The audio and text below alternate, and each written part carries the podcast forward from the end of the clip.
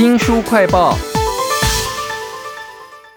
奶茶一杯卖三十块，但只要加上了珍珠，再加上黑糖龙纹，再把黑糖升级为冲绳黑糖的话，就可以卖六十块。其实成本没有增加这么多啊，难道业者就可以因此大赚吗？其实背后还有好多要考虑的因素啊，什么竞争者啦、食材啦、店租啊、涨价，还有政治风险都可能是一个问题呢。为您介绍这本书叫做《开一间会赚钱的餐饮店》，请到了作者林仁义老师。您在这个餐饮连锁店啊做了超过三十年，我看您待过的什么胡须章啦、摩斯汉堡啦、好乐迪啊。那我觉得你在书里面提到一件事情，是两千零一十八年你在三重开了一个面包饮料复合餐饮店，这个店非常有代表性啊。发生什么事情啊？这家店坦白讲就是无心插柳做成的嘛，哈，啊，它的租金大概是一二三层楼，大概是二十万，三角窗哈，那一楼是有二十七平，那。我们二十一平做面包店，可是另外六平是空下来的。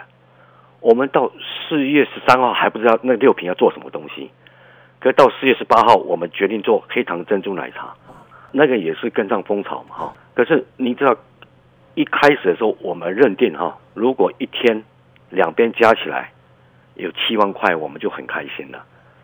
结果呢，一个月做下来，就是五月份完整的一个月。大概最后是六百一十七万，也蛮好的。饮料本来一天估最高是八百杯一杯，可是我们做到是一天是两千杯。哦，那面包是可以做到十七万、十八万，是六个师傅做到衣服都是湿的。他说他从早到晚上连抽根烟时间都没有，可以说是一个奇迹。它不是一个一个常态。我我们在四月二十八号试卖，五月三号。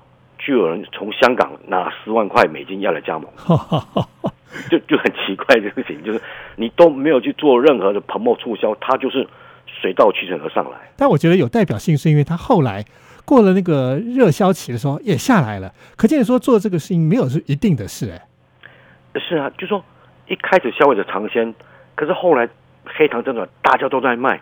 连便利商店都在卖了，你你认为它还有什么商机可言？所以我觉得这个案子哦是很有代表性的，就是说餐饮业真的很难一直都在赚钱，它有太多的因素影响啊。那作者林仁义呢，因为三十年都在这个餐饮业工作，所以有很多的经验很扎实哦。拿出来看的时候，我们觉得哦。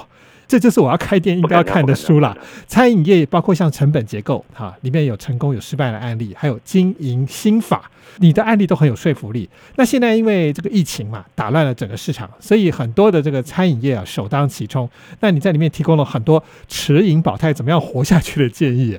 是是是，就说我写这本书是在呃去年的三月份哈开始写，可是半年一年后大家都麻痹了哈，就说觉得哎应该不会发生哈。可是我我在书面上有写几个，就是说新冠肺炎对我们餐饮业有哪些影响啊？当你的获利只有一成两成的时候，你业绩是掉三成四成五成，你是每个月要现金要贴出去的，它是很现实。哇，你本来生意很好，你看看鼎泰丰，你看看米其林一星二星三星，当政府在三级状况，室内不能在室内饮食，只能外带的时候，你怎么应应呢？我们餐饮业赚的钱就是辛苦钱。现在你要提升来客数业绩是不大可能情况之下，你要怎么踩手势？你要对你的成本费用要严格管控，这个时候是现金为王的时候了。除了人事费用，除了销货成本以外，第三个最大的支出就是租金了哈。这个时候是跟房东谈最好的时间了，你有开口。大概都有机会，比较不好意思啊。我看您说，就算是不要吹冷气，大家就冒着汗在做生意也没有办法，因为那个现金一定要省下来。还有一点，我觉得很有趣的是，那个外带商品其实还有差，有些商品才能够在这种疫情的时候，能够正确的带来获利，或者让你们活下来。哎，那外带商品就说它有分两种，一种就是说，如果你东西本来就属于民生解决民生问题的，就是便当的，那当然客人是可以接受。可是很多我们现在业者就说，他是冲出应战。你要把一份七百块牛排、五百块牛排要装在盒子里面，你那个质感要出来。哎，有人火锅是一次要五百、六百的，你的摆盘跟你的干冰跟你的你的气氛是不能装在里面的。哇！所以这个就是考验你的时候。所以这个时候很多人外在就说他会有折扣啦，会把肉加多一点啦，送你什么东西啊？那个这个都是必然的。这本书叫做《开一间会赚钱的餐饮店》啊，请到了作者林仁义先生。哇，他其实在书里面提到好多数字跟事实都非常有料、啊。有一句话我就吓到我哦，你说那个回转寿司，它已经成了全台鲑鱼用量最大的店，它当然它就可以溢价压低成本了哈。那另外还讲到一个很有趣的故事，讲到那个胡须章，他卖那个苦瓜排骨汤。他其实那个毛利率没有贡丸汤高，但是你们还是要坚决卖这个苦瓜排排骨汤，是为什么啊？这个就是说它牵涉到我们一个毛利率跟毛利额。苦瓜排骨或许或许毛利率很低，它成本高。可是假设如果苦瓜排骨一盅是一百块钱，你的成本是四十块钱，你只赚六十块钱。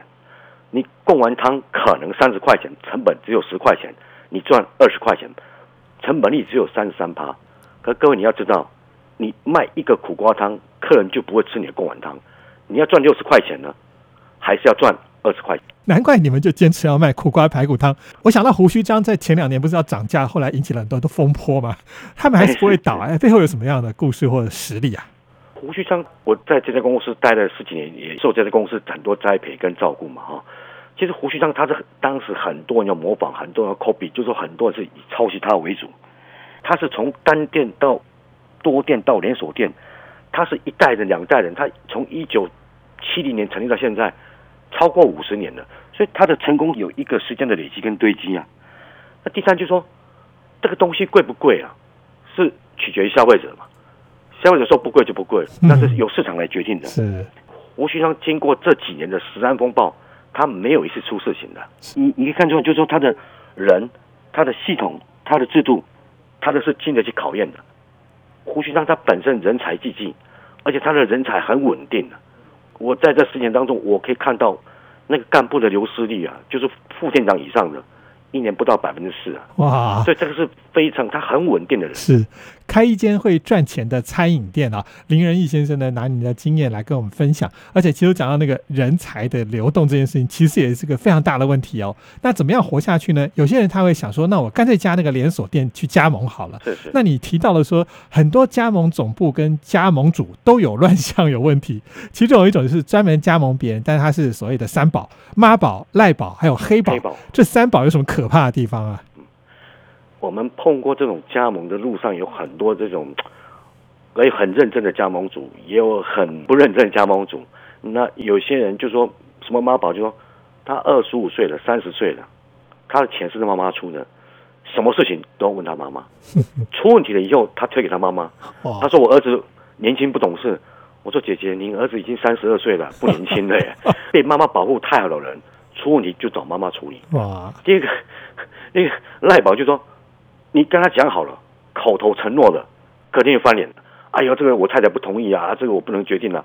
你都跟我们讲好，连黑纸白纸写好，你都反对。那行销促销要做的，你你突然又又不想参加了，反反复复就是颠颠倒倒，你你很难跟他共事情。是。另外的这只黑宝就说，大部分我碰到叫做伪黑宝，不是真正的哈。”他会让你给你看，那我身上刺青的啊，说话都是干胶，错跟他胶，然后要杀要砍的哈。结果真的拿出本事的时候，他没有本事的。其实这种也很可怜的，他他是要靠别人的同情跟注意的哈。其实花这么多演戏哦，不如专心在在店务了。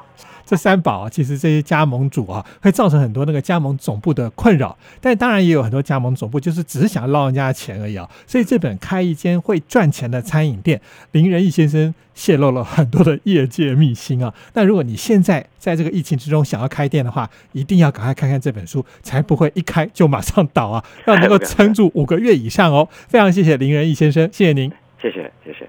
新书快报在这里哦，包括了脸书、YouTube、Spotify。Podcast 都欢迎您去下载订阅频道，还要记得帮我们按赞、分享以及留言哦。我是周强，下次再会。